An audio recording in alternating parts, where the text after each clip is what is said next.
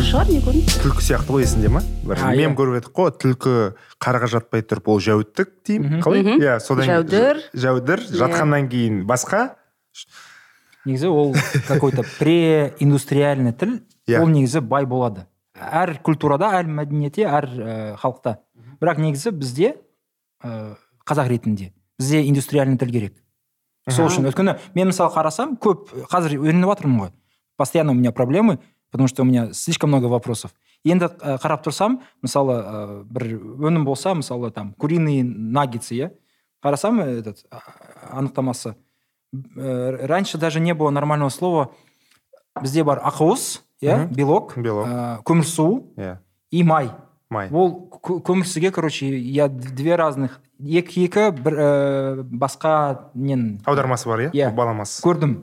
Ол мүмкін ресми емес но каждый производитель ставит мне кажется самое важное в данном случае это вот этот новый язык Э, как это правильно сказать А, и- не единый а стандартизированный стандартизированный язык науки и техники Мгм. бізде қиын ол жағы мойындау керек мойындау керек иә бізде қиын өйткені ә, біз ақпарат өте жылдам келді бізге мысалы тіпті кейінгі мына жаңа технологияларды алайықшы IT саласын иә IT саласының бізге кіргеніне біз оның терминологиясын реттеп үлгермей қалдық. Сол күйі ол бізге мына флешка болып та кірді камера болды объектив болды бізге ол сіңіп кетті. Енді біз қазір оның бәріне бір жағынан керегі не дейсің. Мысалы мына микрофон ба мен микрофонды үн таяқ деген кімге керек? Мысалы сондай жағдайда ә, терминологияны сол күйінде шыққан тілінен сол техниканы технологияны ә, жасаған елдің сол солар қалай атады? Біз соны сол, сол күйінде қабылдап алғанымыз дұрысырақ болатын сияқты. Иә. Өйткені біз тұтынушымыз. Біз бәрібір тұтынушымыз. Біз қандай технология болсын қандай техника болсын қандай ғылым болсын ә, IT саласында болсын немесе басқа бір андай точный ғылымдарда біз оны мойындауымыз керек. Біз жай ғана тұтынушымыз. Ақпарат саласында да біз көп жағдайда тұтынушымыз. Сондықтан оны біз жаңағы мегабайт килобайттарды қазақшаға аударайық деп тырыспай ақ біз сол күйінде қабылдап алғанымыз өзімізге де оңай. Қисынды әрі біздің мына сол әлемге мына IT әлеміне немесе басқа техника технология әлеміне интеграцияланып сіңуімізді кіруімізді жеңілдетеді. Соны ойлау керек бәрібір. То есть әр затты аудару ол тілдің байлығын сипаттамайды. Бірақ мысалы сөзді көбейту ғана. сіз полицейскийге қалай айтасыз? мысалы мен полицей мырза деймін мен де полицей деймін полицей мырза иә полицей полицей мырза полицей так бір деймін. Мгм. Поли- полицейский емес полиция Иә, емес полиция. иә? Ы, мхм. біреулер тіпті милиция деп жүр ғой әлі милиционер бірден ана ескі формасы көз алдыма түседі баяғы бала кездегі әлі күнге дейін гаишник дейміз ғой мысалы иә ол Вообще, если говорить про э, большую тему внутри наших этих подкастов, это деколонизация. А, сіздің ойынша деколонизация, то есть тіл мен деколонизация, насколько они всегда вместе идут? Вот в нашем, например, случае, в случае других народов, которые язык в одно время потеряли как большое общество. Ну, язык потеряли вообще, по-моему, только страны Советского Союза. Э, мысалы, Ал- алжир болса Да. а, алжир а Во время французского владения э, больше половины алжирцев не говорили на арабском. Это очень странно, потому что они воевали за независимость Алжира, крича там французам На на, французском «Уходите, мы воюем за свою страну». Или там ирландцы. Мына ир- ирландтар, ол ағылшынша, былай да. негізі ағылшын тілде адамдар. Мгм. иә иә бірақ англичан они ненавидят просто А, люто. однажды бар once upon a time on Ireland кажется Гард, Иә. гарда, гарда. даже гарда да Да, гард называется. а да Иә. мен тіке аудара салдым однажды в, э, в ирландии деген ол орысшаға однажды мен солай в қарадым и сол кезде мартин макдона да түсірген вроде да сол кезде ә, бір күдіктіні іздеп жүреді. Үйден үйге есігін қағып еще қара нәсілді. иә америкадан келген ә, андай кросс екі полицейскийдің жұмысы. Келеді де мына кісіні көрдіңіз ба дейді ағылшынша. Have you seen this guy? We don't talk in English. We don't speak it. Э, we don't speak it. Ш деп сөйлей ма we don't speak it деп. Кәдімгідей вау жетеді. Ну, бізден басқа, по-моему, жетеді еще. Как минимум. И тарих, тарихта да болған мысалы. бізде жоғалтты деп ойлайсың ба расымен Жоқ, ол былай емес. Но как общество, казахский язык, мы точно знаем, что он не на том уровне, на котором должен быть. әрине Ол бар. негізі заң, ә, заң бойынша ол әрине мемлекеттік тіл. И Мемлекеттік мемлекеттік тіл. тіл. Но всеми преимуществами и государственного языка на самом деле он пользоваться пока не может, к сожалению. Это связано с тем, как в обществе разговаривают люди, на каком языке, какие поколения меняются. Конечно, все идет сейчас к хорошему, вроде как, да, мы возвращаемся. Молодое поколение больше и больше говорит на казахском, это зависит еще от э, рождаемости в разных регионах. Старые уходят. И это хорошо, но пока вот такой, да, Это язык... гру- грустно звучит. Это старый Ну, уходит. это старые уходят, закон жизни, естественно. Есть такой, такая вещь, что вот русскоязычные казахи, которые себя там ищут долго, там изучают язык, не изучают, считают себя какими-то такими, что у них это больше болит. Жомарт много раз говорил, типа, вот мои там друзья в Атырау, в вот казах тілді, вот клен, им вообще все равно, типа, на это, потому что у них нету этой боли. А, иә иә олар үшін ол ешқандай запрос емес потому что и так қазақ, қазақ тілді бәрі орта да қазақ тілді орта подкаст да қазақ тілді дейсің вот. Типа ол чисто орыс тіл- тілділердің ә, мәселесі. Э, қалай деп ойлайсыз? Мхм. ну менің де мәселем емес. То есть это не моя проблема бұл бірақ та енді бір қоғамда өмір сүргенсің иә бір қоғамда өмір сүреміз аса бір бар ғой бір ыыы менің айналамда жаңағы іздеп жүрген осы мен содан қатты бір қатты зәбір көріп жүрген немесе жапа шегіп жүрген осымен қиналып жүрмін маған күнделікті өмірде немесе бір қызметте осы кедергі деген адам жоқ. Органично кәдімгідей бәрі өмір сүріп жүр. Өзіміз де әлі күнге дейін екі сөзіміздің бірін орысша қылып айтып жүре береміз иә? Қай жағдайда біз бұдан зардап шегіп жүрміз жалпы? Былай қарағанда еш жерде бір біздің өмірімізге тіршілігімізге кедергі болатын бір ештеңесі жоқ сияқты. Ақырындап ақырындап иә келеді э, кетеді деген сияқты. Біздің қазіргі күйетініміз тілдің сапасы кетіп қалды. Тілдің сапасы қатты кетіп қалды. Жалпы қазақ тілінің өзінің сапасы жаман болып кетті. Одан кейін сол ыыы орысша білмейтін адамдардың қазақша дұрыс қызмет ала алмайтыны. Мемлекеттен болса да ә, бизнестен болса да дұрыс өз тілінде дұрыс қызмет ала алмайтыны. Ол құқық саласына кетіп қалады адамның құқығы фундаментал құқықтарының біріне. Бұл жағынан иә қиналамыз. Егер ондай жағынан ә, проблема болмаса бәрі дұрыс болса онда бір ә, орыс тілінен таза құтылу керек арылу керек деген әңгіме де бәлкім айтылмас еді. Бір біріне адамдар біресе орысша біресе қазақша сөйлеп жүре берер еді енді біреулердің арманы да сол ғой негізі. Ә, солай болу керек деген. Билинг Бірақ- қоғамы ма? иә билинг қоғам сондай бірақ ә, үстемдік орнатқым келеді дегенде. Сол кезде басталады. Таза деколонизация сол кезде үстемдікке қарсы күрес болған кезде егер ол үстемдікке ұмтылмаса қатар жүре берем. Жалпы кей, қай кезде талас кез келген нәрседе талас күрес сол біреу біреуден асып кеткісі келгенде немесе біреу біреуге сондай үстемдік жүргізгісі келгенде ә, төбесінен қарап тұрғысы келгенде басталады. Сондай жағдай болмаса сондай ұмтылыс болмаса мына орысша айтқан насаждение ғой өздерінің тілінде айтқан сондай болмаса онда ә, бір қатты бір отторжение қазақ қоғамында аса бір болмас деді. Мен орысша түсінбеймін ба? Мен жап жақсы өмір сүре аламын. Сен қазақша түсінбейсің ба? Сен де жап жақсы өмір сүріп жүрсің бұл жүре берейік та ешқандай проблема жоқ. Бірақ бізде қазір ә, қазақша түсінбейтіндер ешқандай проблема көрмейді. Олардың күнделікті тұрмыс тіршілігіне олардың білім алуына олардың қандай да бір ыыы зат сатып алуына иә өмір тек сапасына өмір сапасына ешқандай оның ыыы зияны жоқ.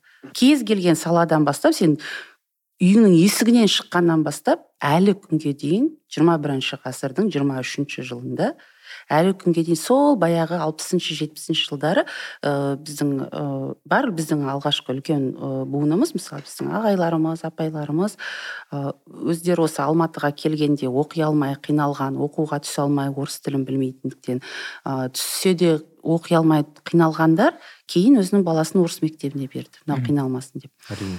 Дәл сол жағдай содан бері міне кемінде елу жыл өтті. Бірақ дәл сол жағдай әлі де бар. Орысша білмейтін үйінен шыққаннан бастап орысша білмегеннің кесірінен ә, үлкен болмаса кішкентай ғана болса да бірақ кедергілерге ә, ұрынып жатады М. егер ондай болмаса жүре берсін бірақ сондай бізге кедергі тосқауыл қойып отырған кезде Мгм. біз әлі күнге дейін кез келген нәрсені аударып тұтынуға мәжбүр болып отырған кезде онда иә біз осы болмай ақ қойса екен осыдан қашан құтылады екенбіз деген ой болады мхм. Иә. Біз қазір мына жағдай 180 градусқа бұрылса мхм.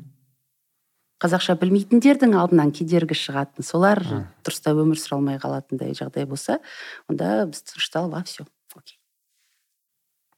Бірақ та ә- әзірше қоғам былай сияқты сен маған тиіспе мен саған тиіспеймін. жоқ бұл бұл иә бұл біздің бір ы, орысша сөйлейтін жек көрген орысша сөйлейтіндерді жек көргендігімізден емес немесе басқа ұлт өкілдерін жек көргендігімізден емес.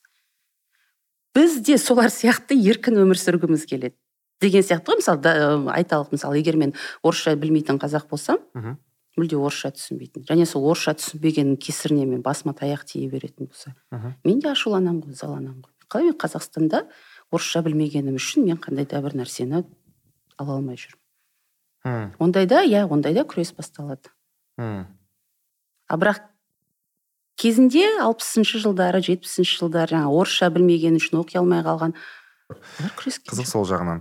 Бағана айтып жатқанымыз арсен ә, айтып отырмын мен қазақ тіліне там қазір ә, талпыныс ашылып жүр кәдімгі құштарлық ашылып жүр соңғы жылдары ә, екеумізде бір талқы болған өзара. Ә, рұқсат болса айтқым келіп отыр да бұл жерде ә, былай болған мен айтамын да ә, мысалы мен кезінде келдім астанаға он жеті жасымда орысшам кәдімгідей шорқақ болдым орысшаға. Сонда бір жұмыс іздегенде үнемі тек тіпті даяшы болып орналасу үшін де саған орыс, орыс тілі керек болды. Бірақ мен, мен қазақша ағылшынша нормально білдім да ол кезде де. Е, айтамын да маған мысалы ә, экономи, экономикалық жағдайым өзіме ну мысалы маған маңыздырақ. Мысалы мен ақша тапқым келеді там. Прикладной? Иә прикладной. Соны арсеннен сұрасам сенде қалай деймін мысалы? Арсен айтады «Ә, маған рухани байлық. Маңыздырақ. Әрі қарай өзіме ә, өзі орнығады дейді әрі қарай. Бағанағы экономикалық жағы болса да. И бұл жерде ә, екеуміздің қаншалықты ә, екі түрлі екенімізді қызық та просто екеуміз. Мысалы бұрыннан жақсы араласамыз қызық. Мен үшін типа қазақ тілі иә. қазақ тілі білу. Иә. ол тек қана тілдің мәселесі емес. Мен төрт тіл білемін негізі. Вот. Иә. Бірақ ол ә, тіл мәселеден м, как это үлкен он больше чем үлкенірек иә иә иә больше чем иә ол мен өз ә, бала кезімде травмалар мысалы страхи ә, непонимание ұят мысалы ә, как это правильно сказать состояние вот этого испуганного ребенка оно до сих пор есть то есть э, много очень именно ментальных проблем. То есть для меня казахский язык это не просто выучить язык. Я языки нормально учу. Это э, вопрос вернуться в состояние, когда я был, считал себя полноценным. Потому что говорят, что если вы говорите, что у русскоязычных нету проблем, да, вот в таких прикладных нету. именно Но, экономических но вот это mental issues, да, эти вопросы, связанные с самоидентификацией, да вообще с самосостоянием, что ты полноценный. У Жомарта тоже был случай, он как-то ругался с кем-то. ну это вот ә, мен ол кезде енді Иә. баламын ғой мен ә, енді ж- ан- енді бізде атыраудан болғасын бетіне жаба салу бізде оңай да. Бізде норм болып маған көрінді маған ә, бөлмемдегі бала айтады маған. Мен қазақша сөйлеймін ә, ма- мозольді мазел деп айтамын білесіз ғой барлық қазақтар мазел дейді қолда шығатын мозоль демейді басында. Бір нәрсе айтып қалдым и сосын маған күледі опять ә, сөйлей алмайсың. Ну мамбет деп қалдым бір нәрсе. Сосын мен айтамын ладно мен осы төрт курсты бітірейін мен сенің тіліңді үйреніп аламын дедім. Анау қазақ бала да петропавл бір жақта маған біртүрлі болып қалды анау кәдімгідей бүйтіп қарап. Нет это не мой язык. А какой тогда твой язык дедім сол кезде анау. Солай қалып қойды ана бала. Содан бөлмеміз ауысты араласпай кеттік. Вот сондай оқиға болды бірақ та мен ойлаймын мен оған emotional damage жасаған иә сияқтымын. ол emotional damage негізі. Мен арсенге Это- айттым сол ол историяны негізі сенің тілің ол Иә. адамдар ә, неде? Cv бар ғой? Си- сири? Cv cv а cv ну curriculum vitae. Иә қалай айтады орысша? Э, не ғой э, Резюме резюме иә. резюмеде типа қазақ тілі. Родной. Родной. Бірақ қайдағы родной если ты не разговариваешь? Жоқ бұл жерде намыс қой? Намыс болса Иә. тоже думаешь я говорю на русском например кто-то да, говорит только на русском. Вот другой ходит язык не знает он как бы казах Мгм. но он не признает это язык своим. Типа у него есть какой-то свой язык который он тоже не знает. Мгм. И, и в этом плане вот а, есть хороший подкаст, а, я как-то уже говорил, но мы вырезали. Есть хороший подкаст, он медицинский. Ага. Спасибо, что как-то называется. И там недавно говорили про шизофрению. Шизофрения. Мгм. И объясняли, что легче всего в, там, в пяти словах объяснить, что такое шизофрения, это когда человек теряет а, внутреннего а, рассказчика. Когда нету внутри, внутри какой-то сущности, которой ты сам являешься, которая ну, тебе все раскладывает по полочкам. Типа вот это то, вот это это, это наше, это не наше. А у шизофреника у него в голове несколько таких сущностей, и у него нету целостности. И иногда мне кажется, что а, у народов, которые пережили колонизацию, у людей, которые так или иначе потеряли свой язык, у них примерно то же самое. У меня, с одной стороны, есть внутренний казах, который вот э, что-то помнит, а с другой стороны, есть еще другие, друг, другая сущность, которая говорит, вот она даже не объясняет ничего, просто ты учился на русском, ты так говоришь, ты так думаешь.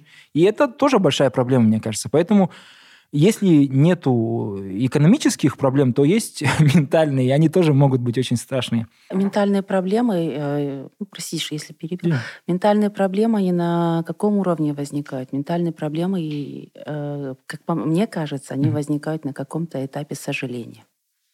На каком-то этапе, например, да, э, вот если ты живешь, и ты, в принципе, зная свой язык, ты можешь воспитывать своего ребенка на своем языке, но ты этого не делаешь. И уже через смену поколений, когда у тебя внуки вообще не знают твоего языка, мне кажется, это органично, оно само возникает, вот это вот ощущение чувства сожаления. Почему? Почему я? Я ведь сам в детстве говорил на своем языке, я его знаю, в принципе. Почему я? На каком основании? Я разговаривал со своим ребенком на чужом языке. На каком основании мой ребенок говорит со своим ребенком на чужом языке? Почему? Мне кажется, оно у всех как-то на каком-то этапе, э, если не возникает, то должно возникнуть. Почему? Почему? Да, я понимаю, что со э, внешний мир он меня заставлял, да, вынуждал говорить на том языке, который был мне навязан. Он был мне навязан, потому что без него мне преграждали все пути, мне закрывали все дороги. Да? Э, я был вынужден во внешнем мире разговаривать на нем. Но внутренний мир, свой дом под своим куполом я мог защитить. Я мог. Ага. Это мне ничего не стоило. Меня никто не вынуждал за столом со своим ребенком говорить на чужом языке. Никто не вынуждал. Никто не стоял надо мной с мечом или там с, с каким-нибудь оружием. Почему? Вот, вот это, это вот это вот именно вот э, та самая загадка, до которой я сколько не думаю, сколько не пытаюсь какие-то находить факторы оправдывающие, я не могу понять. Uh-huh. Да, ты учился в русской школе, да, допустим, э, тебя отдали родители, ну, я имею в виду так абстрактного, да, казаха mm, из 70-х, 80-х. Mm-hmm. Тебя отдали в русскую школу, потому что, во-первых, казахских школ было мало, мало. во-первых. А, во-вторых, хотели для тебя лучшего будущего, потому что связывали это будущее с русским языком. Но вот здесь, за столом, mm-hmm. за столом, а это, это не связано ни с тем, ни с другим, ни с экономическим. Вот именно вот это вот ментальное, вот это вот э, духовное, оно было вот за столом. Угу. И мы, как слабые, мы вот это вот растеряли. Это наша самая большая ошибка, это наше самое большое упущение, это наше самое большое сожаление. То, что в каждой семье вот этим пренебрегли. Просто пренебрегли. Ну, не скажу, не скажу, что в каждой, да, через раз. Да. Это вопрос именно того поколения. это числе. вопрос того поколения. Вот это, это к ним у нас претензии. Именно к ним. А, Почему? Не, есть кем? Типа, казах это не тот, кто говорит на казахском, а тот, кто э, воспитает казаха после себя. Типа, кого оставишь, значит, ты казах. Если ты казаха воспитал, значит, ты казах. Ну, видите, казаха воспитать на русском, это тоже ну, очень в смысле нет, вопрос, воспитать да. его в смысле да. на казахском, вот прикол. Да. Ты можешь сам не говорить или плохо говорить, но если твой ребенок говорит, все, просто көрдіңіз ба мысалы қанша yeah. жерде мен, мен мысалы қазір мен қазақпын иә осындай жасқа келдім ә, айталық мен бірінші балам дүниеге келгенде мен 22-23 жаста болдым ә, және мен сол кездегі ә, тұрған отбасымда негізгі тіл орыс тілі болды. Мен тұрмысқа шыққан семьямда негізгі тіл орыс тілі болды. Дилемма. Осы жерде таңдауым керек. Не менің балам тілі орысша шығады не менің баламның тілі қазақша шығады. Ә, менің жолдасым жалпы қазақ бірақ орысша оқыған орысша үй ішінде орысша сөйлескен. Баламыздың тілі қазақша шықсыншы. Содан бала туғанша кәдімгідей қазақша бұрынғы естіген бүкіл несін үйреніп келді. Біз кейін қазақша сөйлестік. Біз алты жыл бірге тұрдық таза қазақша сөйлесіп өмір сүрдік. Тап таза оның қазіргі отбасында олар орысша сөйлейді. Мен балаларым үш балам бар үш баланың басқа отбасында тағы үш бауыры бар. Бұл екі бөлек семья екі бөлек менталитет. Өйткені мен қазақша адаммын ана жақтағы мен балаларымның бауырларының анасы орысша адам. Және тіпті тіпті айырмашылық менің балаларымның ыыы аты жөнінде ов овна дегені нелері жоқ. Мхм. Таза. Ұлы қызы ана семьядағы бауырлары ов овичи овналар мысалы осындай айырмашылық. Мен балаларым қазақ ана балалар формально қазақ. Ментально ыыы, үлкен айырмашылықтар бар. сондықтан да ана тілі деп аталатын шығар. Сондықтан да иә мысалы сондықтан да ана тілі. Егер аса қатты сондай әркімді сондай бүйтіп өлтіріл балаңмен орысша сөйлесесің десе онда біз қазақ тілінде сөйлейтін адам қалмас еді ғой. Демек ол адамның әркім өзі таңдады соны. Өзі таңдады сол жолды таңдады оған оңай көрінді. Претензия соларға бірақ енді өткен шаққа претензия тағы қоя алмайсың ну қоя берсек бізде бәрі сол өткеннен келіп жатыр ғой бәрі дүние проблеманың бәрі. Бірақ қазір біз соны ары қарай не істейміз сол нәрсені. Иә бізде претензия уже бердік. Не не керек бізге? Шешім керек иә? Шешім керек. Ал шешім қандай? Шешім тек қана мысалы енді сіз қазір иә Иә. қазақтың маған ментальность керек дейсіз. Сіздің қазір бір ақ шешіміңіз бар. Өз балаңызбен қазақша сөйлесу. Иә әрине. Өз ол балаңызбен енді меніңше сұрақ емес. Иә бір ол ол ол, ол, ол жалғыз жол. Иә. ол жалғыз жол. Сол арқылы сіз өзіңіз мына жеріңізді жаңағы ментальный рухани деп отырған нәрсені сіз сол арқылы ғана қайтара аласыз. Сіз өз балаңызбен қазақша сөйлесесіз өз балаңызды ертіп қазақша концерт спектакль қандай қазақша ивенттер бар өз балаңызбен тек қана сол. Балаңыз орысша сөйлесе де сіз оған қазақша жауап бересіз. Зорлықсыз ыыы жаңағы без навязывания дейді ғой органич мәжбүрлемей. мәжбүрлемей иә органично. Ол как баланың санасында ол солай ғана болу керек. Мхм норма мынау менің үйім менің үйімдегі ауа қазақша болу керек болды. Егер сіз сондай жасай алсаңыз қазір онда сіз төрт бес жылда қайтасыз. Ол бір ақ жол басқа тіпті басқа жолын ешқандай ыыы, көріп білмеймін мен. Егер child free болсам мен не істейін кешіріңіз оны ондай болса. жоқ child free емес онда білмеймін жұбайыңызбен қазақша иә мен сөйлеймін. Негізі Иә. мен ыыы бұрын бір, жыл, бір жылдан бұрын мен қазақша сө- сөйлемегем ну free ғана деген ол адамның өлгенше ұстанымы болады дегенге Иә, сенбеймін жоқ енді қалжың қалжың. Иә. сөйлейді оны ы, әйтеуір. Күндердің күні child фрилықтан адам қайтатын сияқты. Иә.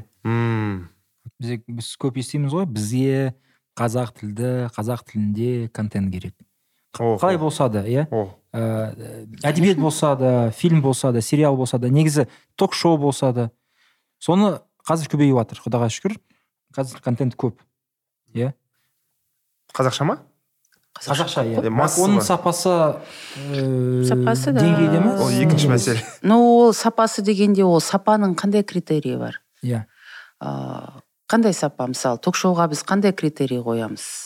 Сапа Мысалы, сапасына келгенде ана бірінші түрлі ол не то что лас сөйлейді мен ана бір кішкене ы, бумерленгім келмейді типа. Андай бәріміз енді жаһандану үрдісінде жүріп жатырмыз қазір кәдімгідей.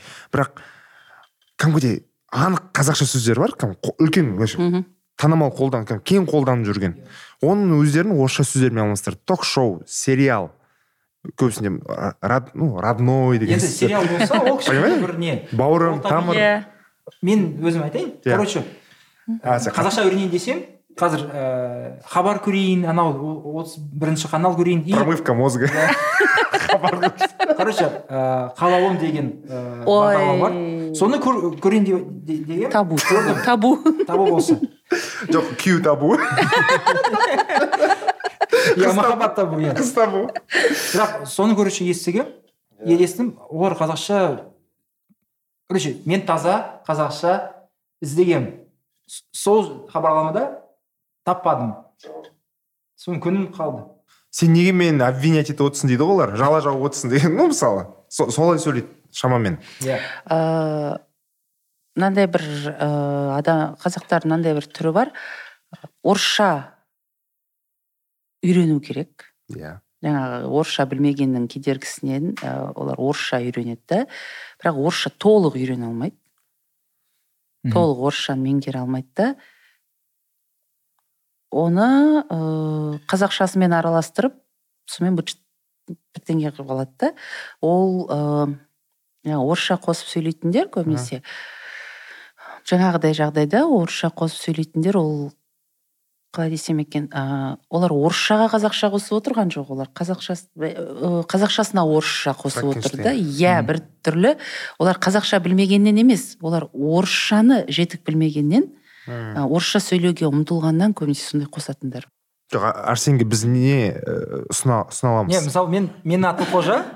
Менің атым қожа ол Иә. дубляж екенін білесің ғой? Білемін. Негізінде орысша жасалған. Иә. Білемін. Иә білесің да сори қыз жібек деп жоқ ерні келеді ғой ол липсинг брат. Липсинг? Жоқ орысшамен келеді анау? Ерінсинг қой иә окей. Жоқ ы, қыз жібек енді қазақша жазылған дүние ғой бәрібір қазақша жазылған дүние ғой бәрінің. Иә.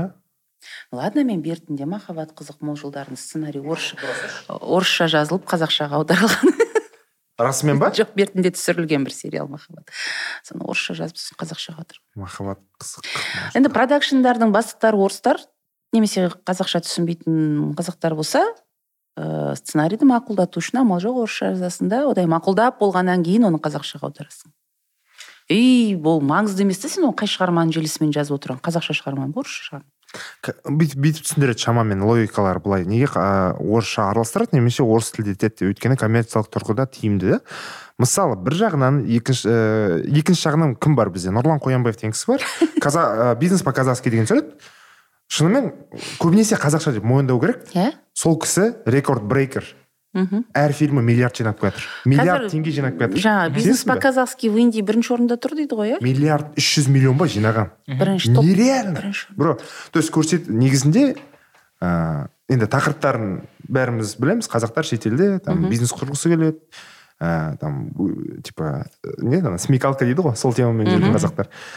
Бірақ сонымен адамдар барып жатыр ғой. Қазақша контентке значит. Төре алады ақша қалтасынан Иә. аямайды. Сәйкесінше ә, ол белгілі бір тақырыптарда ғана қалып қойған ба? Мысалы бизнес ә, ағайын тума туралы қыз бен жігіт махаббат. Бірақ мысалы серьезный кинолар олай жинай алмайды. Комедия деген Иә. жанрға барады себебі адам де демалғысы келеді. Ол психологиялық тұрғыда бұл жерде тіл таңдау емес типа демалғысы келеді кешке қарай барып. Тем более ол при- при- примерно ыыы жартысы қазақша жартысы орысша кейбір персон ә, кейіпкер қазақша сөйлейді кейбір орысша. Ол примерно аралас. Мхм. Ну басым бөлігі енді қазақша ғой өзі енді. Нұрлан өзі қазақ білемін мен анау i go to school дегенде бәрі қазақша сөйлейді. Мен біреу бірақ біреуін ғана көргенмін перкош. Иә иә. Иә. Бәрі біледі. Жоқ жап жақсы фильм. Ә, дәл мен сол біреуін ғана көрдім. Ыыы именно бизнес по казахски деп келетіндерін көрген жоқпын да. Аха. а содан i go to school дегенін ба- балалармен барып көрдім. Ыыы месседж ұнаған жоқ әрине маған. Окей. Месседжі ужас. А, бірақ жалпы енді былай сюжеті несі жеңіл ә, аса бір жаңағы пошлость дейді ғой пошлость жоқ. Ә, жап жақсы және үнемі қазақша сөйлеп жүреді орысша білмеймін есімде жоқ.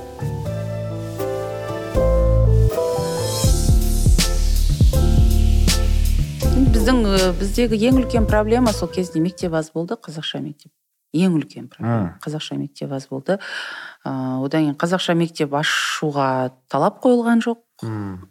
егер мысалы жұрт кәдімгідей баласын қазақша мектепке бергісі келіп айғай ұйғай шығарып сол кезде сол жетпістердің өзінде иә совет одағы дүрілдеп тұрған кездің өзінде талап болса онда бәлкім қазақша мектептер болар ма еді? А бірақ біз мысалы алматыда төрт бес қазақша мектеп болды соған шүкір деп. Төрт бес алматы сияқты мегаполис үшін төрт бес деген не? Айтшы маған не ол? Апас өте аз. Иә. Ал солтүстікте мысалы жай ғана сауда емес? Вообще білмеймін солтүстікте не болып жатқанын бро. ол просто колонизация иә? Негізі. Оны мойындамайды себебі біз империя болған жоқ жоқ жоқпыз жоқ жоқ тең- республика болды мәдени. Жоқ жоқ жоқ жоқ. Колонизация. Колонизация в самом простом понимании заселение да? Сол ыыы тың игеру тың игеру ғой иә ең ең үлкен елу үш. Ә, депортациямен тың игеру вот қай отыз тоғыз басталды ма? Қырық төртте ана иә шешен халқы. депортация енді олар олар орыс тілін әкелген жоқ әрине. Жоқ. депортацияланып келген халықтар бізге орыс тілін әкелген жоқ. Ең үлкен сол жаңағы ко- колонизациялық Колонизация. процесс иә ол тың игеру сначала реформы э, блин фамилию забыл этого. Біздегі мысалы жоқ ресей импе- империясында еще царская. А енді ол кездегі иә э, премьер-министр был. Соны короче его как линкольна убили потом.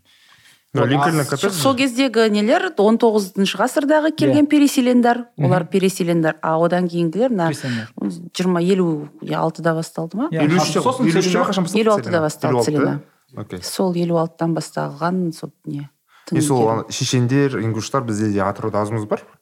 Өзарасы мамаларымен кәдімгі өздерінің тілдерінде сөйтіп дүк ауыстырып тастайды қазақшаға орысша енді олар да шорқақ болған. Орысшаға біз сияқты. Қызық. Бірақ ұмытпайды үйлерінде. Өз ана кәдімгідей андай ғой намысты жігіттер да ата ана шешелерімен. Тек қана өз тілінде сөйлейді. Дым түсінбейсің бірақ иә иә деп отыра бересің ғой. Аймақтық сөйленістер не істейміз біздер ресми сөздік бағанағы нелерге кіргізе аламыз ба? Қалай ойлайсыз? А, ресми сөздікке кіргізгенде ол бәрібір сол күйінде қалады. Ол мысалы қанша ресми сөздікке кіргізгенмен мысалы мен ы, енді түбім шығыстан өзім алматыда туып өскен адам мен бәрібір жаңағыдай болып қалды деп. Ы, мысалы біздің де болып қалды деген ол ыыы болып қалдың ба? дейді. Процесс Мысалы, закончился. иә міне міне енді міне әне міне аяқтайын мысалы. Болып қалдың ба десе иә иә. соңғы екі жол қалды дейді. Ол мысалы бізде болып қалдың сол. М. Да? Мгм. а а вот именно болып қойдың деген. Мгм. ол басқа. Там там да. Ну андай бәрібір бар. Әсер етеді Иә, әсер етеді. ма- қиын әлі. Вот арсен менен сұрайды мысалы ә, что мен балам оның үйіне барады и ана бақшасына барып сүймей ма мен оны ол сүйіп кетті дейді сосын не алдың сен? Сүйіп сүйіп қалды ма сүйіп қалды ол дейді мен айтамын ол ол- қойды. вот сүйіп қалды ол ондай мысалы қал қой а, осы екеуі көбінесе шатас. иә мысалы істеп қойдым мысалы істеп қалдым деген сөз жоқ. Істеп қойдым иә мысалы Иә, иә. бүлдіріп қойдым бүлдіріп қалдым деген тағы да жоқ. Болып қалдым бар. Болып қалдым жоқ негізі болып қойды деген негізі болмау керек қой. Ана жаққа ана мағынада ол болып қой болып қойды болып қойды деген мысалы болып қойды деген мысалы салып қойдым қойып қойдым бар. Айтып қойдым айтып қалдым деген бір бөлек та айтып қойдым деген бір бөлек екен. Сондай өзінің нелері градациясы бар. Осы ә, орыс тілді достарым сұрайды ғой. Жомарт вот как подтянуть казахский дейді да кәдімгідей. Ну ладно у него барьер дегендей. Мен мысалы ол маған жай беріле салды ғой. Мен оны оқыған жоқпын филолог ретінде. Мен оны түсіндіре алмаймын. Сосын арсен менен бір заңдылықтарды сұрайды. Енді морфологиялық талдау емес енді бірақ заңдылықтарды сұрайды. Мен мысалы маған қиын түсіндіру. Просто осылай екенін білемін бро. Осылай сезіп тұрмын. Я так чувствую мне пофиг не- дейді ғой. Сол сияқты. Қандай сөз болды? тинькофф а я иногда как будто сам придумываю слова. Ага. ну мысалы типа э, сөйлеу сөйлесу. Э, там типа бөлу бөлісу и Иә. примерно ты понимаешь что, что значит су. Мгм. ты такой жазу жазысу переписываться. Да. жомарттан сұрасам он говорит жоқ сондай сөз жоқ жазысу ма? Айту айтысу неге хат жазысу бар ғой? Жазысу жоқ хат жазысу бар. Переписываться. Тоже хат жазысу окей. А просто жазысу жоқ? Жоқ. А вот қас- арқасында іліспей Мгм. жүру керек хат Хат деген сөз. хат жазысу айту айтысу Мгм. ну айтыс. А ну айтыс да. түсінікті да. Ну, сонда мен айтамын орыс тілді достарыма. Білмеймін меніңше маған ағылшын тілін үйренуде оңай болғаны мен ең базовый ертегілерін оқыдым. Сол бойынша мен примерно түсіндім. Бізде де ертегілер бар ғой. Сатып алып соны оқысаң оның тілі ауыр емес меніңше.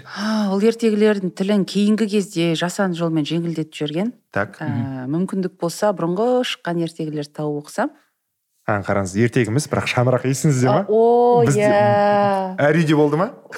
Алып тұршы. Болды. Ол кім бұл не деген күшті еді кейінгі кезде мүлде көрген жоқпын біздің енді. Википедия ғой. Мен өзім иә өзімнің э, ол кім бұл не деген энциклопедиямды өзім сүйретіп жүріп сол бала кезімде ақ тоздырып бытыштан шығарып Атауы? тастағанмын да. Ол кім бұл не деген энциклопедия Ол болды что это кто это? Что такое кто такой деген. Оны қазір қазақшаға. Мына білемін есімде? мен осы арқылы галстукты үйренген сияқтымын. Галстук байлауды ма? иә иә осы жерде бар. Қалай тігу керек? Санарлықтың а бар ма мында подберезник? Иә. есімде бұндай бәрімізде болды ғой. Сосын ауыл кеш көңілді деген жылда шығатын бар ғой. Жылда қайта басылып шығатын. Андай ыыы песенник қой. Мхм. Ауыл кеші көңілді Қызыл ой неше түрлісі болды. Менде сондай болды. Тұманбай молдағалиев болды сосын бізде. Иә ол ауыл кеші көңілдінің мұқабасы неше түрлі. Ол жыл сайын жаңадан басылады ғой деймін. Жаңа шыққан әндер қосыла ма? Бірақ Бестселлер. Мұқабасы мұқабасы ғана ауысады да жылда шығады. Балдырған есіңізде ма? ал балдырған жыл он екі ай деген болды. Альманах дейді жыл он екі ай деген альманах ай сайын біреу шығады. Ә, кеше ғана бір жаңа ә, жалпы инфосығандардың контентінің тілі неге жаман дегенде мысалы ыыы инфосыған тілдер инфобизнес дейікші Иә, сығандар қазаққа не істейді? Сығандар жақсы инфо жоңғар жоқ. вот негізінде сол бейімдеу ғой. Иә бейімдеу. Жоқ жалпы инфобизнес қазіргі иә мысалы жаңағы жалған коучтар псевдо коучтар псевдо нелер жаңағы псевдомотиватор бірдеңелердің бәрінің тілі өте нашар дейді. Сондай тоже сұрақ қойылды да. Неге олардың тілі өте нашар деген сияқты. Ол өйткені олар қандай аудиторияға есеп жасайды? Олар жоғары білімді екі жоғары білімі бар аудитория олардың таргеті емес қой. Ол окей. екі жоғары білімі бар адам ананың өзін екі шайнап жұта салады ғой. Ты кто такой давай до свидания дейді. Олар тоғыз класс бітіргендерге есеп жасайды. Мм. негізі Сол- солардың бана бір инфосыған маған таргетқа түспей ма? Мен айттым мен не істедім айтшы құдай ау мен не істедім мен не жаздым мен сен біреуді іздедің ба коуч деген сөзді айттым ба былай? Біреу бұл үшін ақша төледі брат. Төленді анау регионға бөлінеді ғой сол, сол кезде анау маған ұнамаған бәлкім бір комментарийде сіз коуч деген сөз жазып қалуыңыз мүмкін. Мен вообще жақындамаймын бәрі мен инфогигиена страшно менде. Шыға беретін болса мен блоктап тастаймын хайт қылдырамын бәрін. Сөйтіп жүргенде бір инфосыған мен бірінші рет инфо жоңғар дейікші. Соған бірінші рет мен бес секунд тұрып қалдым себебі жоғарында атауы ыыы галдан сырын галдан сырын О- атауында латын әліпбиімен жазылған қазақша. Быт шыққан у w бәрін үсті. Мен сосын ойланып қалдым. Латын әліпбиі не болып жатыр екен қазір деп. Мгм. и сол жетті ма одан кейін? қай- қайтадан мен зерттей бастадым латын әліпбиін нұсқаларды қарай бастадым. Опять акут ә, тағы да ә, умляут. Умляут да. Вообще қазір сіздің көзқарасыңыз қалай жалпы? Өте, өте үлкен негізінде ол қазір жеңілтек болып қарау мүмкінбіз келесі буын қиналады. Қазір дұрыс. Өзбекстанда білесің бе неше рет өзгерткен ана латын әліпбиін? Ақыры XH әлі? болып кетті ғой. И все неудачные колбаса сексы деген иә. колбаса цехы ғой. Иә цехы. Колбаса секси алмас едім мен. Жоқ мәселе ыыы латынға келгенде иә. ә, мәселе графикада тұрған жоқ. Так. шын мәнінде. Иә. иә графика өте маңызды. Ыыы жаңағыдай x пен х деген сияқты нәрселер ол өте маңызды жаңағы. Ыыы мен ы, үнемі кімдермен бейбарыстармен қатты дауласып жүретінмін Қазақ бабыл? иә қазақ бабыл мен қазақ граммармен өте қатты дауласып жүретінмін жаңағы шығыңыз деген сөзді А- ештеңесіз олар ыыы бүйтіп жатады да сиді ш дейміз дейді. Да окей. Ә, содан мына нелерді ә, уайларды ешқандай акут ештеңесіз умляутсыз негесіне қарай сөздің өзіне қарай жіңішке болса жіңішке оқимыз жуан болса жуан оқимыз. Универсал әріп. иә универсал.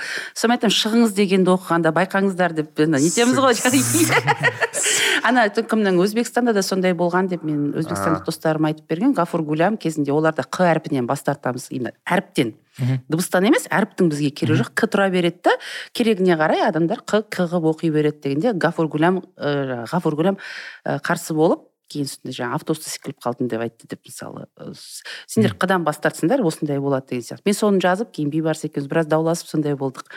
Сонда мен айтамын сен оны ойлау керек та бәрібір осы уақытқа дейін ы ы бар і бар у бар о бар ү бар болып үйреніп келген тіл қазір универсал неге мынандай ы, ыңғайына қарай оқи бер дегенге көнбейді. Ондай болу үшін сен жүз процент халықтың немесе жаңағы біртұтас немістер сияқты иә қоғам ы, болу керек.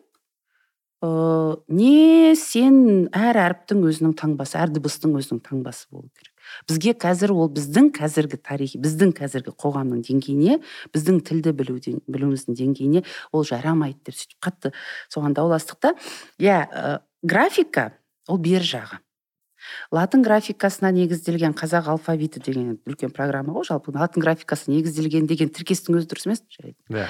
Ы, осыны қабылдағанда ә, графика ол бер жағы ең бастысы ең үлкен жұмыс ең ғасырға кететін жұмыс ол бес жылда он жылда бітпейтін жұмыс ол орфография.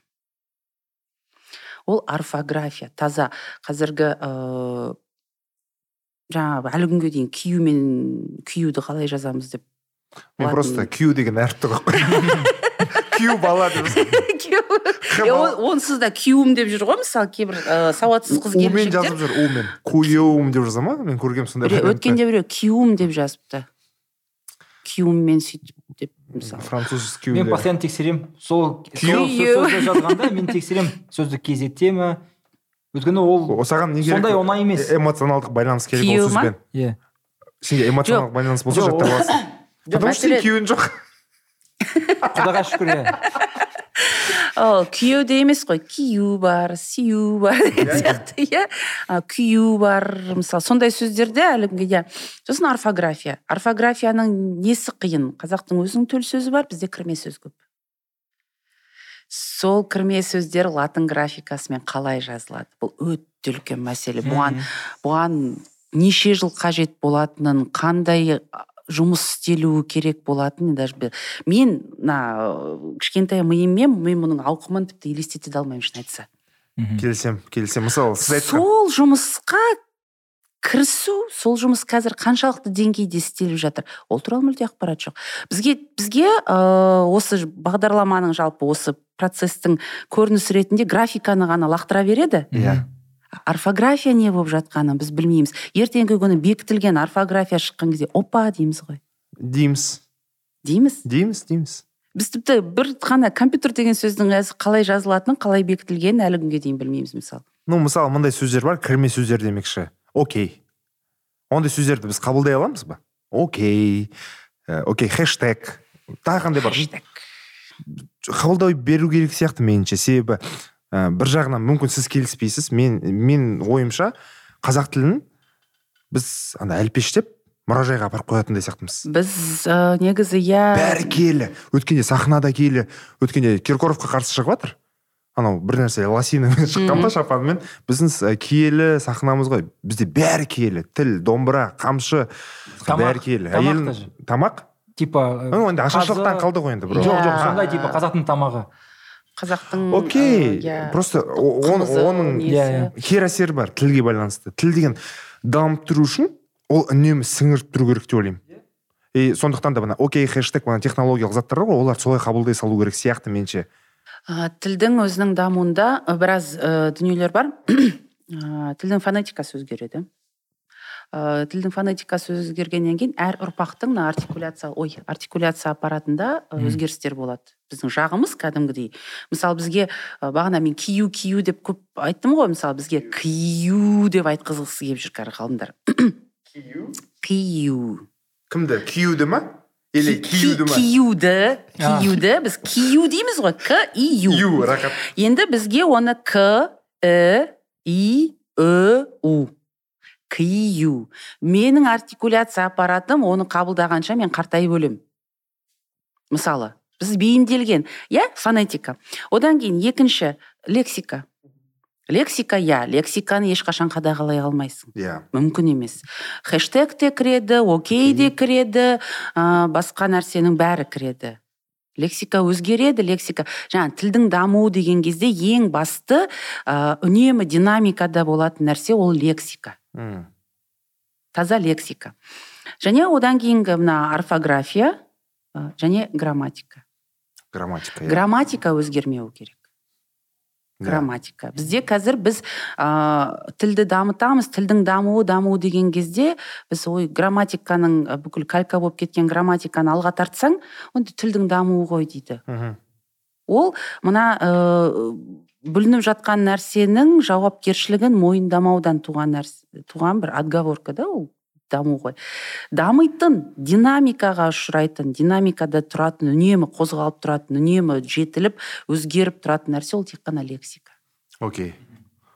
Жоқ Ол грамматика дұрыс. Грамматика тастай қатып тұру қатып керек тұру керек. А, Сөз- жаңа жаңа тіпті кірген кірме сөздің өзі сол грамматиканың талабына бағынып басқа сөздермен байланысқа түскенде түрленгенде иә қосымша қабылдағанда сол грамматиканың талабына олар өзі кіру кірігу керек. Қызық бір не көрдім? Ә, сауал сауалнама емес ә, статистиканы көрдім. Ә, оксфорд па? Басты сө- сөздік ағылшындардың Иә. оксфорд сөздігіне жиырмасыншы ғасырда ә, орыс тіліне енген сөздер дейді. Мхм. Ба- балеттің бір элементтері енді орыс балеті өте мықты ғой. Бірақ олардың терминологиясы французша ғой. Орыс балетінің бүкіл терминологиясы французша. Балет сосын барып андай болады ғой кәдімгідей сөздер бір бытовой сөздер бар. Большевик Большевик, солардың енген. казак погром Вот. спутник. Спутник и бана большевики декабрист декабрист деген бар. Спутник кірген болсын сателлит жоқ болсын да? Жоқ. спутник ол типа ерекше бір сөз. И ә, сосын барып қызық аналогия. Жиырмасыншы ғасырда осы жиырма ол кезде жиырма бір жиырма бірінші жыл жиырма бір жылда енген сөздер дейді. Новичок. Ұят. клен милитаристский сөздер. То есть сен тіл арқылы қоғам қайда кетіп бара жатқанын көруге болады. Негізінде үлкен бір әлеуметтану деп ойлаймын Иә. антропология бұл жерде жатыр. Тіл қайда кетіп бара, бара жатқан біздің тіл қайда кетіп бара жатқанын мен тоже білгім келеді. Мысалы қандай сөздер еніп жатыр басқа бізден еніп жатқан сөздер бар ма? Басқа тілге. Кереует кровать па? Кереует сол кереует па кровать па? Біз- бейімдеп алған сияқтымыз. Бөтелке сияқты. иә. Солай сезіледі маған. Самаурынды да біз бейімдеп алдық. Самаурын қай тілден? Самовар самовар ол шын ба? Бір версияны оқып едік қой біздер. Или сен оқыдың ба маған? Мен қойған жоқпын бірақ парсы нелері бар шығар. Парсы парсыдан а есть кто говорит что это тюрк- тюркское слово изначально? Самауыр деп па? Иә мен ана. Бәрі мүмкін енді. Ол кездегі мен ә, қазіргіні ә, білмеймін ә, мысалы жаңағы оксфорд сөздігі дегенде есіме түсіп отыр бір жылы оксфорд сөздігіне селфи деген сөз кірді. Ә, самопрезентация личности в сети деген мағынамен. Енді біз оны қазақшаға аударамыз ба? Селфи деп? Селфиді жоқ селфи деп аламыз иә селфи жасау селфилету дегенде мысалы біз оны тіпті неде жасалады жарайды селфиге түсу дейді Иә. жарайды. Жалпы селфидің өзінің әрекет ретінде қалай несі селфиге түсу селфи жасау а, опа селфилету. Мхм окей. Ол типа скролл ету Иә. скроллдау скроллдау Ск- иә скроллингдеу дейміз ба ә, мысалы жаңағы сканерлеу деген мысалы өте проблема маған өзіме мысалы мен аударма жасаған кезде сканер сканировать дейді ғой иә? Сканер. Мысалы мен сканерлеу дегенге қарсымын мен скандау деп қолданғым келеді. Мм. потому что скан жасау иә скан. мен скан жасау немесе скандау деп қолданғым келеді. түсінікті. А, мен мысалы эмоционалды деп қолданғым келмейді. Эмоция мен эмоция эмоциялық деп қолданғым келеді. Мхм бірақ ресми қалай? Ресми эмоционалды. Өйткені эмоциональный. Біз орысшадан алып отырмыз бұл жерде. Иә. Окей. Сонда сіздің басты арнаңыздағы миссия ә, білмесеңіз ә, назгүл ханымның өзінің калькастоп деген арнасы бар. Бұл жерде біздің көпшіліктің қателік қазақ тілді адамдардың өздері үнемі жіберетін қателіктердің бәрін түсіндіріп береді. Ә, меніңше өте пайдалы арна деп ойлаймын. Жазылу Жібе- жіберетін қателік дегенді жазамын кәрі шыққан соң. Вот. Жіберетін қателік. Астына жазсаңыз жомарт аралбайұлының қателігі деп. Ұялмаймын міне. Ә, калькаға қарсы болу иә бұл жерде? Өзімізде бо- бола тұрған сөздерді неліктен біздер өзімізге ну басқа тілде айту керекпіз дегендей иә? Ә, мәселе басқа тілде емес қой біз ә, біз аударма тілі болып кеттік қой. Аха. Біз өте көп аударма жасауға мәжбүр халықпыз. Бізді тірі қалу үшін. мәселе тірі қалу үшін емес. Ол ә, бізді сондай жағдайға жоғары жақ қойып отыр. Біз кез келген контентті аударып алуға мәжбүрміз. Ә, одан кейін жалпы заңдарымыз орысша жазылады да қазақшаға аударылады. Біз соның бәрі аударма жүрген жерде және аударма масса болған жерде аударма жылдам жасалуға мәжбүр тиіс болған жерде ең бірінші қолданылатын нәрсе ол калька. Мм. калька сонымен жаман. Неизбежно. Калька неизбежно но ә, калька деген өзіне мысалы өткенде молдияр ағай айтады ә, кейбір басқа тілде мысалы бақытжан айтады мысалы бұқарбай айтады мен саған қарсымын дейді калька керек дейді. Так. Мен айтамын ә, калька деген ол мүлде бас тартатын нәрсе емес. Кальканың да калькасы бар. Ә, образный калькалар ол басқа әңгіме. Мысалы басқа бір ә, басқа елдің менталитетінде мысалы ағылшынша бір поведение иә жаңағы мінез құлық сипаты немесе бір адамның несінде ол егер біздің тілде соның баламасы болмаса иә калькалап алуда тұрған жаңағы сөкеттігі жоқ сатып алды айтпақшы. Но грамматикалық калька ол мүлде басқа әңгіме. Мысалы жаңағы қателік жіберу деген ол точно калька допустить ошибку. Қазақша оның бір ақ сөзі бар қателесу. Қателесу иә менің сөзімдегі қате. Мысалы қателік дегеннің өзі мысалы бізде қате деген сөз бар және қателік деген сөз бар. Қатенің орнына қателікті қолдану ол да калька. То есть калька деген ол ә, қатенің бір түрі. Грамматикалық қатенің бір түрі аудармадағы. Ол таза аударма процесінен келген аударудан келген дүние калька. Ол ә, ойланбай аударған кезде калькаға ұрынады адам. Бізде ол көбейіп кетті де содан кейін тұтас. Біреу сөйтіп қойды одан кейін біреу соны қайталады екінші үшінші адам төртінші адам бесінші адам сөйтіп кете берді де ол ойланбай ойланбай калька наслаивание дейді ол жүре берді жүре берді де бір кезде қарасаң ол өзіміздікі сияқты болып кеткен. А, мысалы элементарный бір мысал айтайын сіздерге ә, қазақстанда ой қазақстанда қазақта ит үреді керуен көшеді деген сөз бар. Иә. А, орысшасында собака лает караван идет дейді. Мен білмеймін оны олардың өзінде сондай болды ма әлде олар бізден ә, жа- жалпы шығыстан алды ма деген нәрсені? Ә, енді бізде керуен көшеді. Енді біз олды алдық та тура соны алдық та ит үреді керуен жүреді деп қайта аударып алдық. Мхм. Иә сініп кетті ол. Сіңіп Иә. кетті. Рэпті айтып да, да, жүр да, до того сіңіп кеткені сондай тіпті біз ö- қазір уже ой менің апам сөйтіп айтқан деп дауласатын болдық. Но менің апам өйтіп айту сіздің апаңыз өйтіп айтуы мүмкін емес өйткені қазақта керуен жүреді деген сөз жоқ. Қазақта керуен тек қана көшеді өткенде мысалы не деп дауластық? Ыыы жаңағы қожа насырдың несі бар ғой жаңағы өзі жүкті жаңағы өзі сүтті өзі сондай сиырым деген мысалы. Мм. содан біреу бүйтіп қызын айтты дейді жаңағы өзі сүтті өзі жүкті өзі не қызым деп. Сосын менің әжем сөйтіп айтатын дейді да жүкті деп. Мен айтамын біздің алдымыздағы біздің біздің және біздің әке шешеміздің алдындағы қазақтың буыны жүкті деп айтуы мүмкін емес. Оларға аяғы ауыр деді ма? Аяғы ауыр. Мал болса буаз адам болса аяғы буаз иә иә. Олар жүкті деп айту просто. Орыс тілінің ықпалына ұшырағанға дейін ондай сөз болмайды. Орысша қалай? Беременный ғой. Беременный это бремя. Беременный деген сөз носящий бремя деген сөз. Понял енді түсіндім. И оларда орыс тілінде мысалы босану жаңағы разрешение от бремени деп айтылады. Мм. роды это разрешение от бремени то есть бойындағы ауырлықтан сізде сонда көбінесе грамматикалық қателіктер Граммати- калькалар грамматикалық калька және сол жаңағы не ә, қандай да бір сипат сөздер әрекет атауы солардың бізде бар нәрсені біз өзімізде барды ысырып тастап ана жақтан өйткені шала аударғаннан болған семантикалық аударма да мысалы. Семантика бізде бар ғой мақалдардың мағынасы жағынан сол. Бірақ сен тіке аудара алмайсың там нет худа без добра дегенді аудара алмайсың ғой сен. Иә. білмеймін бір бәрібір жақсын сұрау да бар бір бірдеңе тауып аласың әйтеуір. Бізде бар. Мысалы қазақ тілінде арқам ауырды деген сөз жоқ. Арқам ауырды сіздер айтасыздар ғой арқам ауырды деп? Жоқ әлі жаспын жаспын әлі келмеппін маған- ол жасқа деймін жоқ арқам ауырды жоқ. Жоқ менде. Қалай жоқ жалпы. Жалпы. Қазақта белі арқасы- бел қазақта бел- белі ауырады. сегіз көз дейді белі ауырады иә? Иә. және мысалы жотасы ауырады. Қазақ тілінде мысалы арқа дегеннің өзі екіге бөлінеді бел жота.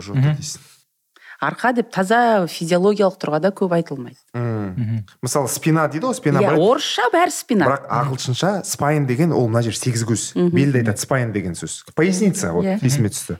Сол екеуі байланысы бар шығар орысша спина? деген ол негізі поясница. А окей. Поясницаны да спина болит. А жауырын мысалы жауырынды да спина болит. П- под лопатками колет дейді жоқ мысалы мысалы ыыы жаңағы нетеді да мысалы толғатқан әйелдің арқасы ауырды дейді да. Вот ол өте дөрекі калька. Өте дөрекі калька. Арқасы ауырды окей. Өйткені ол осындай дүниелер көп та мысалы ыыы аудармада шала кете салған сондай дүние. Мен оны бір ы қатты алысып жүрмін күресіп жүрмін деп те айтпаймын да бірақ бәрібір ы әр нәрсенің өзінің аты бар ол да деколонизация ғой негізінде. әрине. Иә. То есть бізде Біз- барды сен жасыра алмайсың ғой дұрыс па? Бізде бар ол. И ол да архаика емес ол негізінде базовый нәрсе болған кезінде. Мхм бана жүкті жүкті мен аяғы аяғы ауыр жүктіден танымалдар ну кең тараған сияқты меніңше. Мысалы қазір бүйтеді да жоқ иә ол кең тарағанда мысалы медицина тілінде немесе неде мысалы жүктіліктің алғашқы кезеңінде дейді. Немесе өткенде бүйтеді мысалы мынандай егер сіз жүктілікті жоспарлап жүрсеңіз дейді да? Если вы планируете беременность аяғы ауыр как будто Иә. простонародье стало да да но егер сіз жүктілікті жоспарлап жүрсеңіз и теперь енді осының қазақшасы ыыы балалы болайын деп жүрсеңіз немесе бала көтеруді жоспарлап жүрсеңіз. Көтеру. То есть жүктілік это забеременеть это жүкті болу емес ол бала көтеру. Окей. Мхм видите? А, быть беременной ол аяғы ауыр болу. Сондай нәрселер көп қой қазақ тілінде. Ә, және ол ә, жоғалып бара жатыр. Ақырындап ақырындап құриды ақырындап ақырындап жоғалады. Медиа тілінен әдебиет тілінен кеткеннен кейін ол кетеді бәрі. В общем все плохо деген. Нот, нотамен аяқтамай ақ қояйықшы андай но есть нюанс. Но есть нюанс. Ә, ең базовый сұрақтарды қояйықшы Ә, дау неден туады бізде. Ең қарапайым сөздерден рахмет па рахмет па қх На- напоследок да такой? На засыпку. Ол бітпейді мен мен екеуінде екеуінде де жазаламын бірақ Иә? екеуі де окей сияқты болып көрінеді. Ә, мен рахмет деп жазам. Аха. М, х мен иә хат дегендегі өйткені менің бір ғана сүйенетін нәрсем бар бисмиллахир рахмани рахим аха окей. Окей соған сүйенемін де рахмет деп ал жазамын неші ым, тағы не сөз бар еді? А вот тәте деген кім? Жоқ жоқ. Тәте ма? Тәте ой бро. Ой ол тәте ол. Бро. Төрт өңірде төрт түрлі мағынада О- оңтүстік пен қолданылады батыс келеді бірге. Оңтүстік пен батыс оңтүстік пен ол батыс еркек келеді. адам. Шығыста шешеміз тәте апа емес. А апа әже иә? Апа әже мамасын тәте дейді шығыстағылар көп.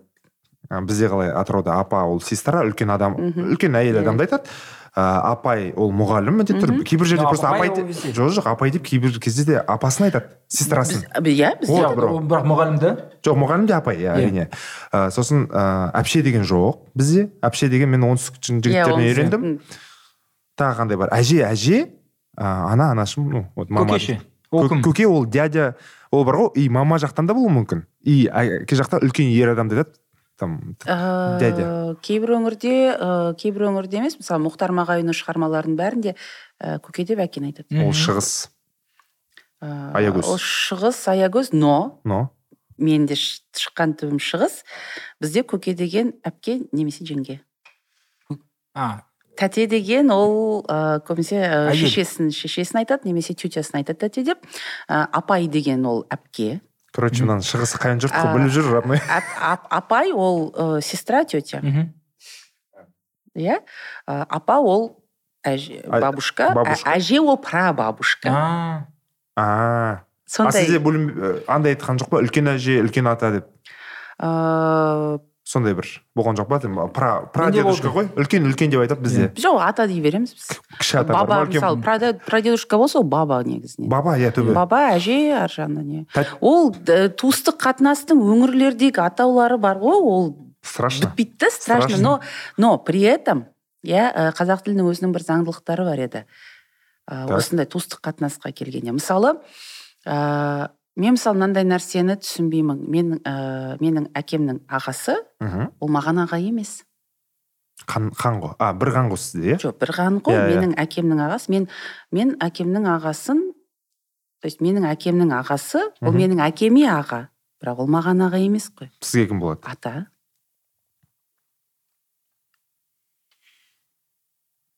Окей. Бал, балдыз қалай болады орысша? Свояк? Сва- с- свояк своячница? Не свояк ол бажа балдыз. Своячница?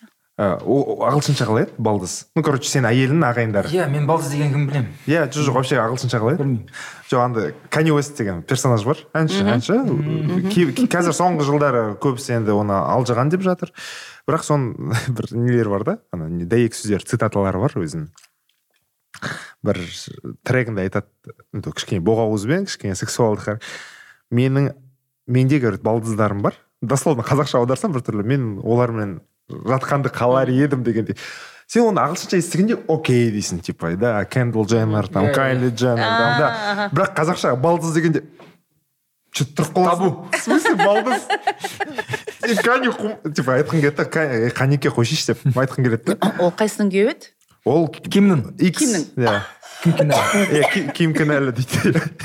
Сондық ә, сондай моменттер бар. Ә, культурный дейді ғой бізде бізде табу нәрселер. Ну сен даже басында өткізбейсің ғой балдыз деген. Че это такое? А ким оны қарындасың болып кетеді ғой балдыз да деген. Да да да, сол.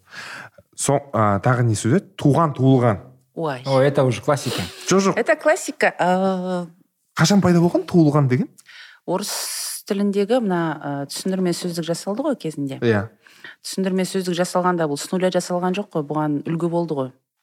Орыс тілінің түсіндірме сөздігі. Он төрт совет республикасына бәріне орыс тілінің түсіндірме сөздігі берілді де осыған қарап жасаңдар деді ғой. Колонизация болған жоқ брат. Ол Ол болған жоқ ол бізге братская цивилизация алып помощь берді ол братская помощь Иә. туалет салып берді с нуля жасалған жоқ қой. Одан кейін сол осы жерде қандай сөз бар? Одан кейін енді әрине ол орысшадағының бәрі орыс тілінің сөзінің бәрі ана тілде болу керек. Өйткені жоғарыдан келетін директиваның бәрі орысша біз оның бәрін аударамыз. Ә, әдебиеттің бәрін орысшадан аударамыз. Сондықтан орысша орыс тіліндегі сөздердің бәрі қазақ тілінде болу керек. Мгм. ну содан родить бар. А родиться жоқ қазақ тілінде. Былай қарағанда. Но при этом ешкім мына нәрсені ескермегенде туу деген это и есть родиться блин язык әртүрлі болады просто логикасы бәрі бір стандарт. логикасы иә. Бір стандартқа туу туу деген ол родиться иә. То есть аха. А бізге алады да родитеся родить бүйтіп отырғанда бір біреу, біреу жасады соны біреу жасады сол кім екенін ешкім білмейді бірақ біреу жазды маған. Біреу жазды соны. Туылған күнімен мен айтқым келеді туылған күнімен дегенде сен как будто сол жерде қарап тұрдың. Туу деген сол родиться өйткені анадан алғаш туғанымда дейді шәке шәкәрім айтады. А окей. Туғанда дүние есігін ашады өлең абайда. Вот екі осы екі нәрсе бізге неге бізге осы екеуі жетпейді? Екі не ғой екі негіздеме мысал иә Екі мысал. осы екі мысал 19 ғасырда жазылған екі өлең жолы. Туғанда дүние есігін ашады өлең өлеңмен жер қойнына кірер деген келісемін. Туған. О, анадан алғаш туғанымда Иә. одан кейін жалпы бір ә, бір ғана аргумент бар. Етістік екіге бөлінеді. Мхм. Сабақты етістік салт етістік. Мхм. О, ағылшында да сондай бар. Иә. сабақты етістік салт етістік. Сабақты етістік деген не сабақты етістік Мгм. табыс септікте тұрған толықтауыш талап етеді. Салт етістік талап етпейді. Салт Мхм. етістік басқа септіктердегі етісті ілік септігімен а, атау септігінен басқа етістіктердің бәрін меңгере байланыса береді. М. сабақты етістік толықтауыш талап етеді. Суды ішу деген сияқты білесіз ішу. Ә, жүру салт етістік. Өйткені жүру деген сөзді сіз табыс септікте тұрған сөзбен байланыстыра алмайсыз. Аха да да дұрыс дұрыс. Шығу деген сөзді табыс септікте тұрған сөзбен байланыстыра алмайсыз. Иә? Иә? Оның өзі екеуінің прям бөлу керек. Иә туу салт етістік. Туу деген сөз табыс септікте тұрған сөзбен байланыспау керек. Ол анадан туу шығыс септік. анадан туады адам. Е кімнен тудың дейді ғой үлкендер балаларға жаңағы. Кім баласысың кімнен тудың десе. Әжемнен тудым десе кемпірлер мәз болып қалады мысалы. Апамнан тудым десе или қай елсің дейді бір жерде. Иә? Қай елден боласың? Жоқ ана үлкен кісілердің приколы ғой таза жаңағы. Әй кімнен тудың десе жаңағы. «Ма- мамамнан тудым деп айтса жек көріп кететін деген сияқты сондай қызық апамнан тудым деп айту керек міндетті түрде апам ақ дегенде аузынан түсіп қалғанмын деу керек иә. айтады ғой айнымай кетіпсің аузынан түскендей дейді ғой Иә. бізде. Сол сияқты. Сондай ғой. Ештеңені ондайдың бәрін мүлде мүлде ескермей бара жатырмыз да мұның бәрі таза қарапайым грамматика. Элементарно мектепте оқытылатын нәрсе. Етістік сабақты болып бөлінеді салт болып бөлінеді мысалы. Күшті күшті. Келгеніңіз үшін көп рахмет. Ол хорошо иә. Рахмет көп. Шақырғандарыңызға рахмет. Ұнады ма? Күшті екен. Жақсы ма? Мен өзім сөзге бейім адам сөйлей сөйлей беремін бла бла бла. кезінде филолог қазақ тілі апай әдебиет апайдан жаман қорқатын едік. Жоқ үнемі ана қатал болып ма? жоқ жоқ бір жағынан қатал болатын. Есіңізде ма қазақ тілі апайлар? Сізде олай болған жоқ па? Иә. блин а, мысалы математика апайдан морали одан қорықпайсың математика апай ағайдан. Вот қазақ тілі апай келеді ғой. Вот айтады ғой сөз сүйектен өтеді дейді ғой. Вот вот сол апайдың сөзі расымен сүйектен өтеді. Сен тұқымсыз деп оның үстіне бар ғой қанша дегенмен қазақ мектебінде қазақ тілі мен әдебиеті мұғалімі Бір тәрбиеге жауапты сенің бір ә, ментально рухани тәрбиеңе жалпы бойың адам адамгершілігіңе жауапты адам болып қабылданатын. Иә. то есть география мұғалімінің жауапкершілігі жоқ сен қандай болып өсетініңе. А вот қазақ тілі мен әдебиеті апай сенің бір бұзылып кетпеуіңе сол кісі жауапты сияқты көрінетін. Немесе оған солай ә, жауапкершілік артыла ма мектепте жалпы коллективте немесе бір априори шаблон стереотип ретінде солай қабылдана ма? Бірақ ол кісілер өзін соған жауапты сезінетін және өзін солай ұстайды. Бірақ қазір уақыт өте келе мен қуанамын мысалы бізде қазақ тілі апай сондай болған бір жағынан себебі сен олай сауатты жаза алмас едің қазір. Мен де солай Иә. өзімде. Себебі Иә. университетте қазақ тілі курсы болған жоқ бізде есімде жоқ болды ма болған жоқ па қазір есіме алмаймын. Бірақ болмайды қазақ база- группасында қазақ тілі иә болмайды база а орыс тілі болды. Иә орыс группасында қазақ тілі болады сол нағыз квн сол жерде болды ғой бізде. Барлық өңірден жиналған. И она написала свое произведение. Деп иә ол да жақсы. Иә рахмет. Неше рет қоштастық күшті отырдық. Рахмет көп көп